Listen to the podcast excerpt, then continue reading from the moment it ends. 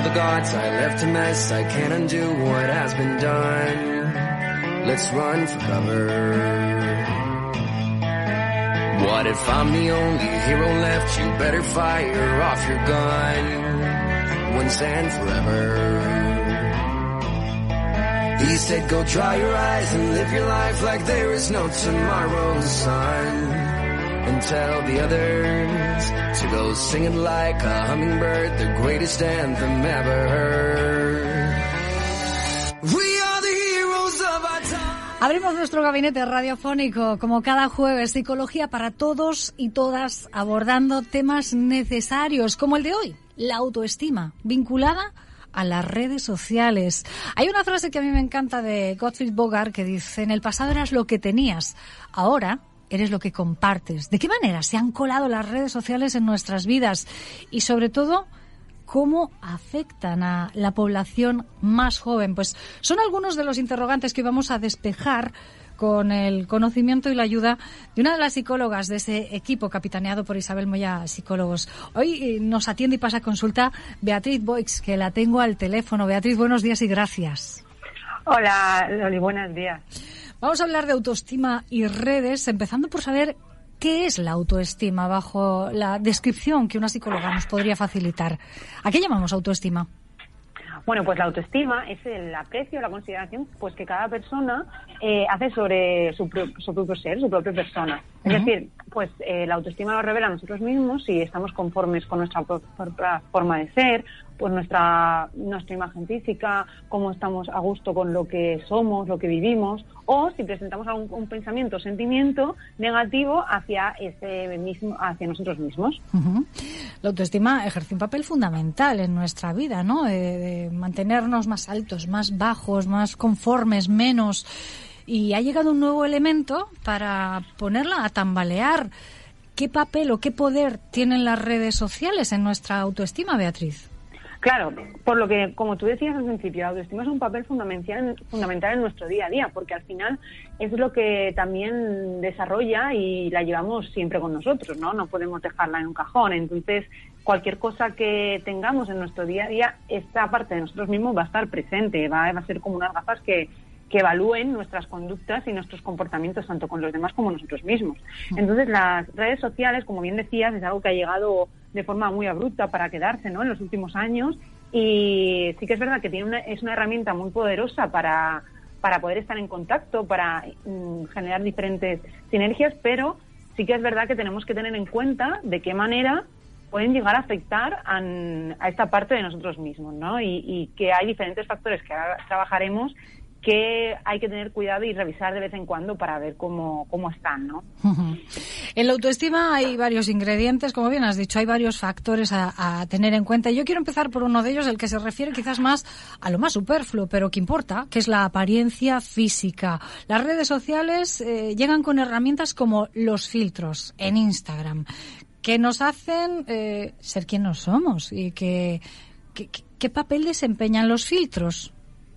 Claro, los filtros eh, podemos diferenciar así en grandes rasgos aquellos filtros que son como más divertidos, ¿no? Que realmente hay una distorsión de, de la, en este caso casi siempre la, la imagen eh, facial, ¿no? Pero sí que tenemos otros que son como más desapercibidos, ¿no? Que a lo mejor nos ponen un poquito más de labios o nos hacen la nariz más, más fina. Esos filtros que realmente cuando, si estamos viendo eh, historias en Instagram fácilmente no, si no miramos realmente si hay un filtro, no sabemos distinguir si la persona está utilizando un filtro o no, ¿no? Y eso, en cierto modo, puede llegar a ser peligroso, sobre todo en las, en poblaciones más jóvenes, ¿no? Que realmente aún están forjando su personalidad y su autoconcepto y desarrollar y tener siempre estos filtros y tener que utilizarlos siempre puede generar una, pues, una adversión a, a salir en este tipo de redes con, mostrando nuestra imagen real.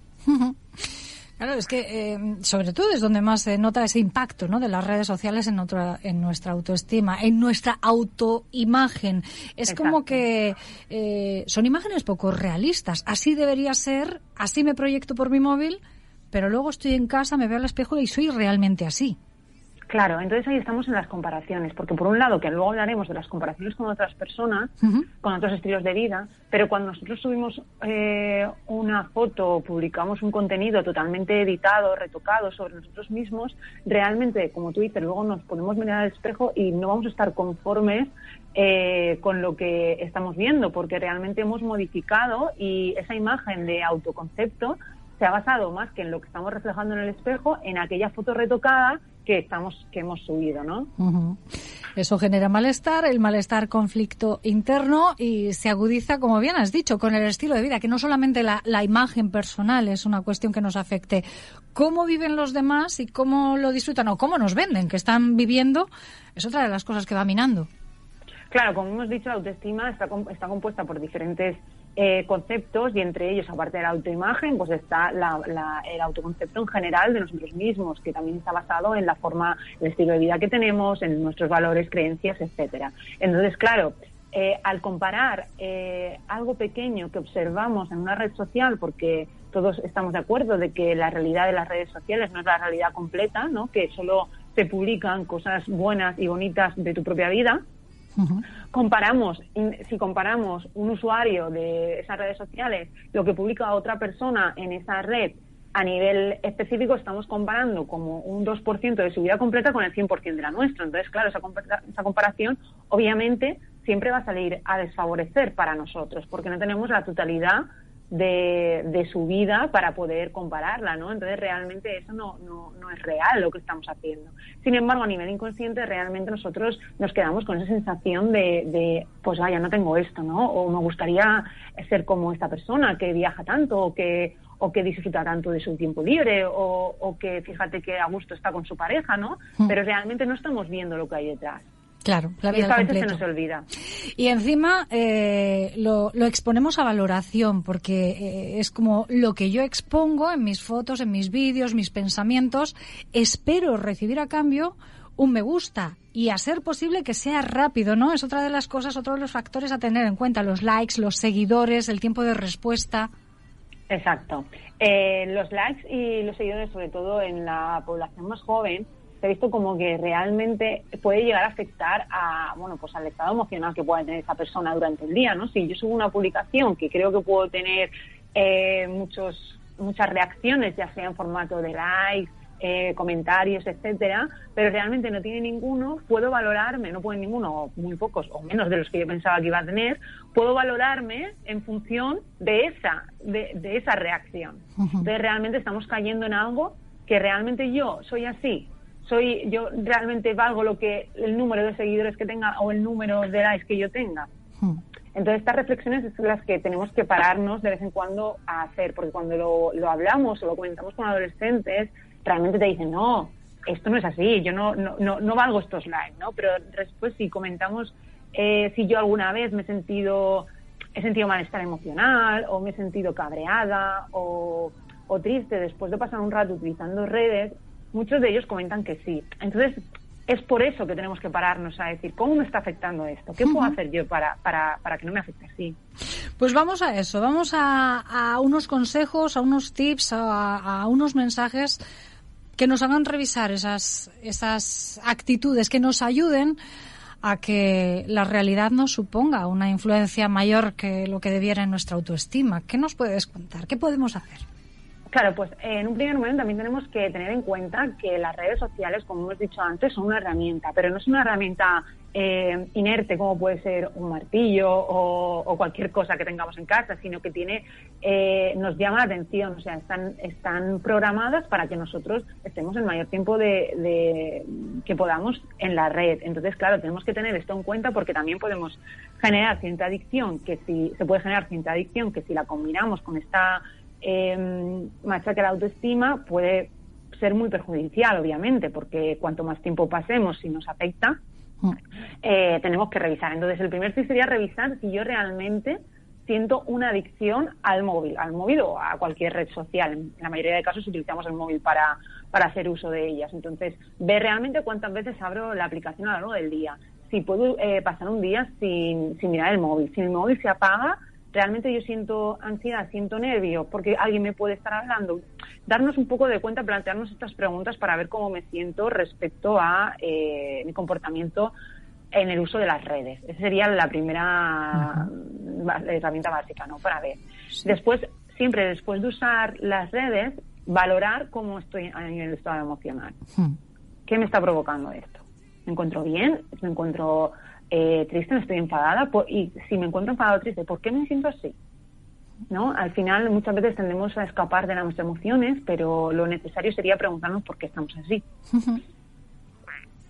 Luego también eh, trabajar el hecho de cuando las comparaciones que nos surjan, porque es inevitable muchas veces que en nuestros pensamientos hayan comparaciones, es decir, vale, me acabo de comparar, pero realmente esto es real, ¿no? Como realmente eh, cuestionar esos pensamientos donde nos comparamos para poder eh, ser más realistas y saber dónde estamos y qué estamos utilizando, ¿no? Y en cuanto a los filtros, cuando los estamos utilizando, eh, ver realmente qué me provoca en mí. Es decir, si yo puedo eh, ver si estoy subiendo los filtros porque me gusta, es divertido, o realmente los necesito para publicar cualquier material o contenido en la red social.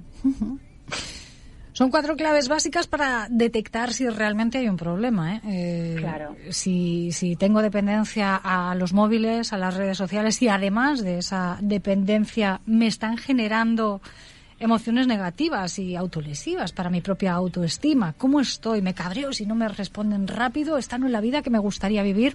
Ante eso, eh, salta la alarma y rápido sí que necesitaríamos un, control un poquito más profesional, ¿no? Sí que eh, en consulta me imagino que estáis trabajando desde la irrupción de, de las redes sociales y de la forma que lo están haciendo últimamente asuntos como este. Claro, exactamente. La adicción a las redes sociales es una, adicción que se denomina sin sustancia, porque tenemos adicciones con sustancias, que serían en este caso las drogas, ¿no? Y adicciones sin sustancia, que puede ser el uso del móvil, también hay otro, otro el, juego es una adicción muy típica que se ve, ¿no? La ludopatía que es sin sustancia y todo el mundo es capaz de reconocer, ¿no? Que hay una adicción, pues en este caso funcionaría un poco parecido con el tema de las redes sociales y el móvil. Entonces, al ser una adicción, se trabaja a nivel profesional como otro tipo de adicciones y está basado en pues una terapia psicológica donde a veces también se trabaja a nivel grupal y bueno tiene diferentes especificaciones en función de la problemática y el problema pero sí hay hmm. un abordaje a nivel mm, profesional pues para una correcta salud eh, psicológica, para ese bienestar psicológico, para que se mantenga, hay muchas veces que necesitamos de los profesionales, pero para detectar el problema tenemos aquí este espacio también para saber cuándo algo que hemos normalizado realmente tiene riesgos y las redes sociales los tienen respecto a nuestra autoestima. Y hablamos de jóvenes, pero estarás conmigo, Beatriz, que también muchas personas adultas ahora mismo y personas adultas que con la pandemia se han visto eh, más aisladas, más solas físicamente, pues están a través de esa ventana virtual asomándose al mundo y la respuesta que reciben tampoco es tan grata como quisieran, ¿no? Y esto ya no entiende de edades.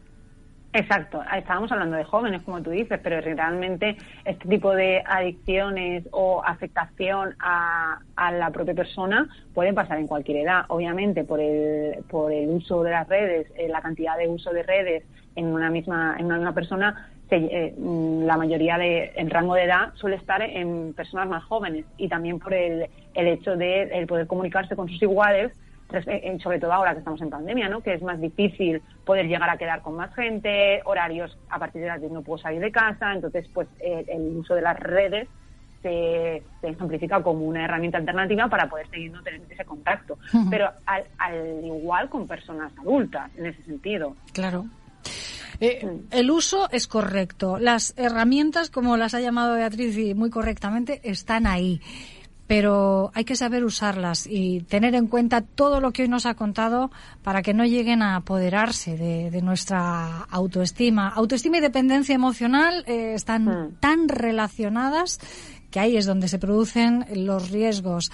Vamos a tener en cuenta que detrás de cada una de las personas que ha colgado una foto, que ha escrito un tweet, que ha colgado un post, hay una persona y todos los seres humanos como tales nos equivocamos, tenemos buenos y malos días y hasta vamos al baño, todos, todos, que se lo imaginen así y desmitifiquemos ¿no? a las personas que parecen perfectas porque esa es la imagen que nos venden a través de las redes.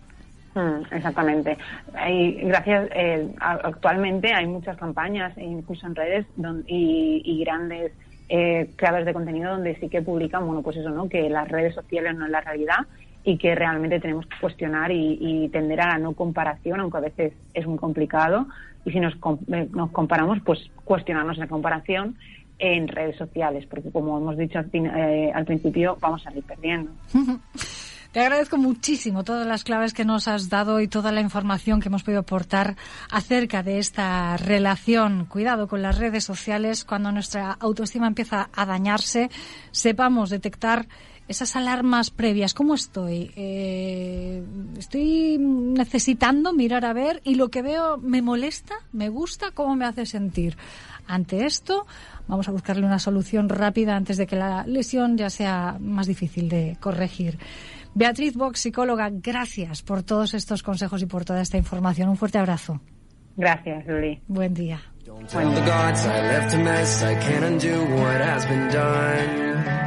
Let's run for cover.